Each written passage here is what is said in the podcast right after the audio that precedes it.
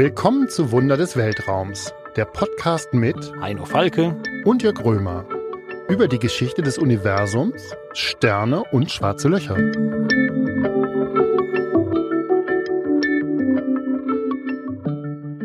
Herzlich willkommen, liebe Hörerinnen und Hörer, zu unserem Podcast Wunder des Weltraums. Mir gegenüber sitzt wieder der Astronom Heino Falke, Professor an der Radboud-Universität in Nimwegen in den Niederlanden. Und ich schaue in das freundlich lächelnde Gesicht von Jörg Römer, Wissenschaftsredakteur beim Spiegel.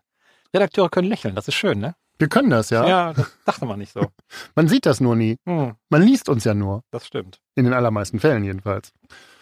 Heino, heute möchte ich mit dir über die Grenzen von Raum und Zeit sprechen, über die Grenzen der Wissenschaft, über das, was vielleicht noch zu entdecken ist, was wir vielleicht aber auch nie entdecken werden.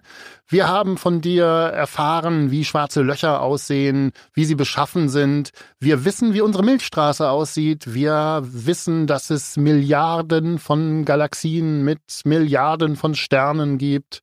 Wir wissen, dass es den Urknall gibt. Wir wissen, dass es vielleicht noch ganz viele Planeten dort draußen gibt. Aber die großen Fragen, die stehen, glaube ich, alle noch im Raum. Zum Beispiel, gibt es Leben im All? Natürlich gibt es Leben im All. Außer Nein. uns natürlich. Ah ja, genau. Also uns gibt es auf jeden Fall. Leben gibt es im All. Wir haben in der Tat ähm, hunderte von Milliarden von Milchstraßen mit hunderten von Milliarden von äh, Sternen. Es gibt mehr Sterne als Sand am Meer und wahrscheinlich sogar noch mehr Planeten. Gibt es darunter einen Planeten, der auch noch Leben beherbergt? Wie entsteht Leben überhaupt? Das ist eine der großen Fragen, die wir noch nicht beantwortet haben. Was wäre natürlich sehr unwahrscheinlich, wenn es nicht noch Leben in irgendeiner Form draußen im All geben würden. Ähm, Gibt es intelligentes Leben? Das ist natürlich eine große Frage. Ich darf vielleicht noch mal kurz dazwischen gehen. Wir müssen uns das vielleicht mal vorstellen, wir haben unser Planetensystem mit der Sonne und den Planeten, die drum rotieren. Und wir haben eben schon gehört, es gibt Milliarden von Sternen, also Milliarden von Sonnen. Das heißt, all diese Sterne könnten auch Planeten um sich herum rotieren haben. Wir haben bisher ein paar tausend Planeten entdeckt, aber das liegt daran, dass die so schwer zu finden sind. Es ist davon auszugehen, dass wahrscheinlich jeder Stern ein Planetensystem hat.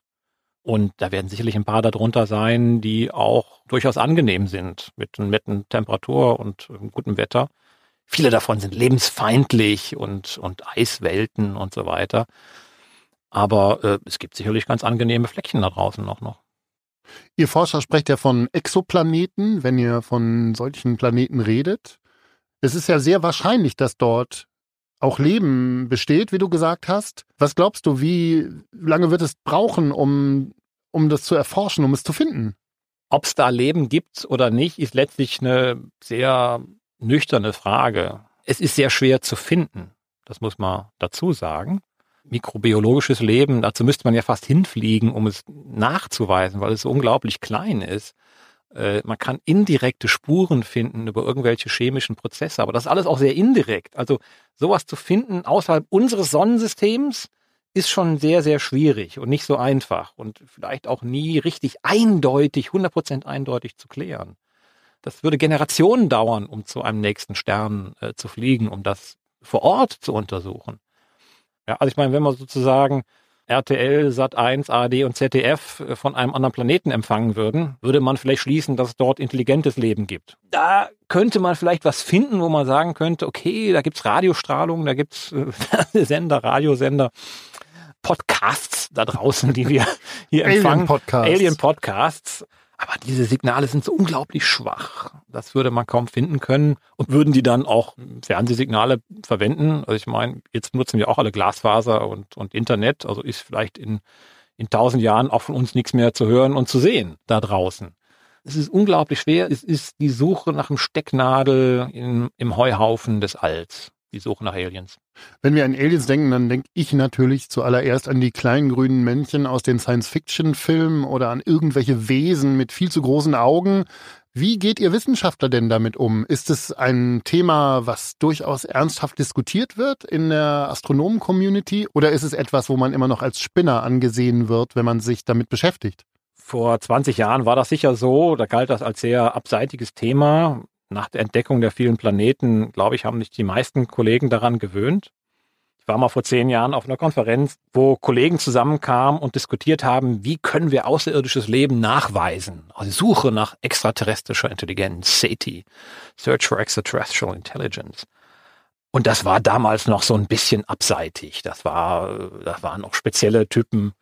Wie gesagt, heute können wir danach suchen. Es ist nicht völlig unwahrscheinlich, aber es kann auch sein, dass wir die nächsten 10.000 Jahre nichts finden. Also das ist, ist eine völlig offene Frage. Es bleibt spannend. Das Problem ist, wir wissen auch nicht genau, wo müssen wir suchen, wonach müssen wir suchen. Das Universum ist leider so unendlich groß. Das bringt mich natürlich zwangsläufig zu der Frage, gibt es Gott im All?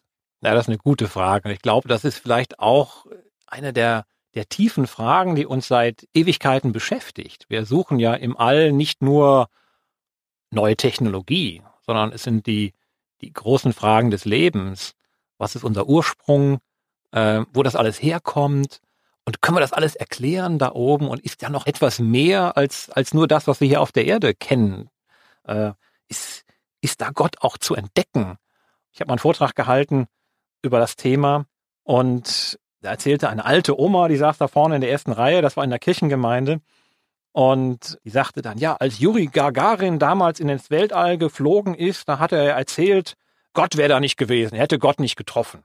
Hätte er mal lieber damals ein Visier aufgemacht, dann hätte er ihn er wäre natürlich gestorben. Ne? Es war eine sehr, sehr witzige Bemerkung eigentlich. Er hat nicht wirklich ihm den Tod gewünscht, sondern gemeint, du musst woanders hinschauen. Du musst eigentlich anders, anders gucken. Und das Interessante eigentlich in der Physik ist ja in den letzten 100 Jahren eigentlich, dass wir nicht nur neue Welten und neue Planeten und Sterne und Physik entdeckt haben, sondern dass wir auch unsere Grenzen entdeckt haben dass wir auch vieles entdeckt haben, über das wir nicht hinauskommen. Wir haben den Urknall gefunden, der den Anfang von Raum und Zeit beschreibt. Wir haben die schwarzen Löcher gefunden, die das Ende von Raum und Zeit beschreiben und die uns eigentlich fundamentale Grenzen setzen, die wir nicht überschreiten können. Das Universum ist unendlich groß geworden, unendlich komplex. Wir haben herausgefunden, wie so ein Universum entsteht, aber wo es wirklich herkommt, wo ein Urknall herkommt, wo all die Naturgesetze herkommen, wo es wirklich am Anfang dieser Welt steht, das bleibt hinter einem Horizont verborgen. Das Ende bleibt hinter einem Horizont verborgen, der Anfang bleibt hinter einem Horizont verborgen. Und wir stellen auch fest, dass wir gar nicht alles gleichzeitig messen können. Wir können nicht alle Sterne erfassen, wir können nicht alle Sterne sehen, wir können auch nicht mal dahin fliegen. Es bleibt hinter sozusagen, wir können es sehen und, und, und, und faszinierend anschauen.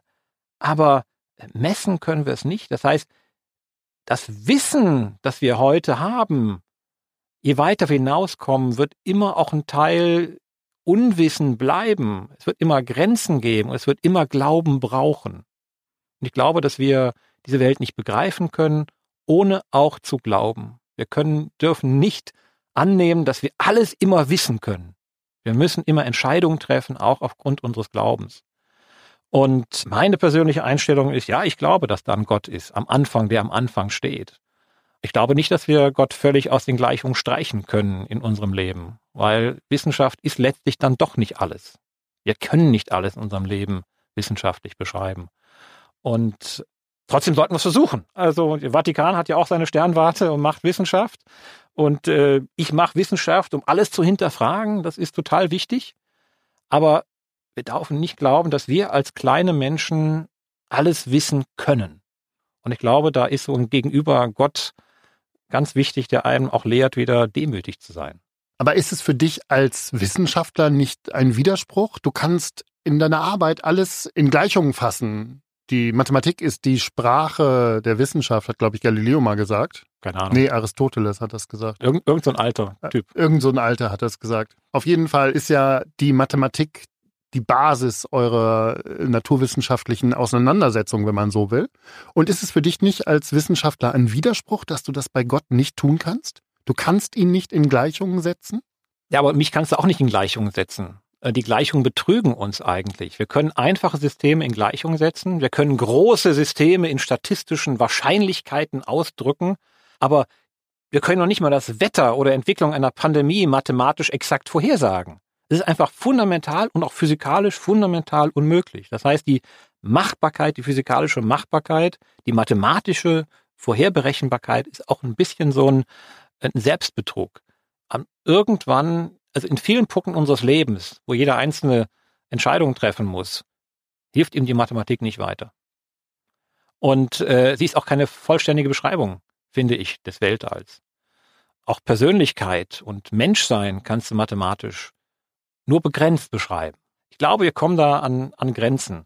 Und wer wir sind, was wir sind, ist mathematisch nicht vollkommen beschreibbar. Es gibt so viele splinige Milliardäre im Augenblick, die glauben, ins All fliegen zu müssen und Raumschiffe zu entwickeln. Ist das Quatsch? Nee, super. Also ich freue mich total, dass wir ins All fliegen. Und ich finde, wir müssen das auch machen. Wir müssen unser Weltall, unser, unser Sonnensystem zumindest erforschen, erkunden. Ich bin sehr unglücklich über diese Massen von Satelliten, die, die Elon Musk äh, in, ins Weltall schickt und den Sternenhimmel eigentlich zerstört mit Weltraumschrott und vielen Satelliten, die da rumfliegen. Also da muss man auch ein bisschen aufpassen. Aber im Prinzip denke ich, ist schon, ist schon richtig, dass wir sind ja Erforscher und wir wollen hinaus ins All.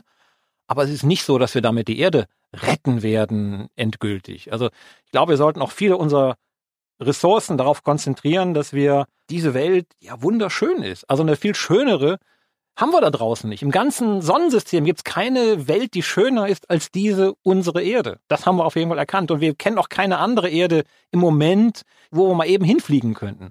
Also ich glaube, das ist etwas, was wir zuerst beschützen und bewahren müssen. Da kann Technologie helfen, aber Technologie ist neutral. Technologie kannst du benutzen, um die Welt äh, zu vernichten oder du kannst ihr helfen. Und dass wir miteinander lernen, umzugehen und vernünftig Technologie einzusetzen, ist vielleicht die viel größere Herausforderung. Aber wir haben ja auch gelernt hier in einer Podcast-Folge, dass in ein paar Milliarden Jahren das Leben auf der Erde vorbei sein wird, weil unsere Sonne keinen Treibstoff mehr haben wird. Das heißt, das Licht geht aus sind wir da nicht geradezu verpflichtet, jetzt mit der Technik, die wir haben, ins All zu fliegen, weil irgendwann, natürlich jetzt nicht in der nächsten und übernächsten und überübernächsten Generation, wird es keine Menschheit mehr geben, auf dieser Erde jedenfalls nicht.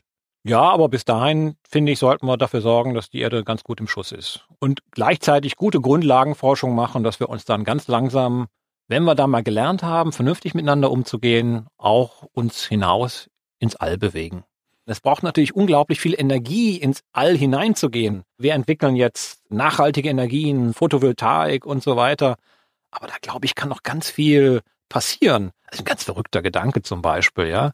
Also äh, wir speichern Energie jetzt in Batterien. Unglaublich ineffizient. Wenn wir Energie speichern könnten in Antimaterie. Was ist denn Antimaterie? Das musst du jetzt mal erklären. Also du bist Materie und du könntest auch aus Antimaterie bestehen, aber wenn ihr beiden zusammen, also Engelchen und Teufelchen, ja, das eine wäre Materie, das andere wäre Antimaterie, und wenn ihr dann zusammenkämen, würdet ihr euch in einen Blitz vernichten in reiner Energie. So ein paar Mikrogramm Antimaterie würde reichen, so ein Space Shuttle in das All zu schießen. Du könntest Energie speichern ohne Ende, hast aber auch unglaubliche Waffen, die du hättest, also das wäre auch wieder ein Riesenproblem. Aber du hättest eine ganz andere Gesellschaft, wenn du auf einmal mit Antimaterie umgehen könntest. Können wir noch nicht. Ist unglaublich schwierig da sind noch Gesellschaften und Technologien denkbar in Zukunft, die wir uns heute noch gar nicht vorstellen können. Das wird nicht morgen passieren, nicht in zehn Jahren, nicht in hundert Jahren, aber vielleicht in tausenden von Jahren. Also es bleibt noch unglaublich spannend, glaube ich. Also in ein paar tausend Jahren könnte mein Antimaterie-Smartphone-Akku so lange halten, dass ich ihn nicht ständig aufladen muss? Also wenn wir damit umgehen könnten mit Antimaterie, dann kriegst du auch sogar ein Auto geliefert mit Sprit, der nie aufhört äh, brauchst du nie nachtanken. Ich habe zwar eh keinen Führerschein, aber das, das äh, klingt gut. Ja, also ist wirklich Träumerei. Also Moment, wenn es noch so viel Spannendes zu berichten gibt, dann müssen wir eigentlich nochmal einen neuen Podcast machen, oder?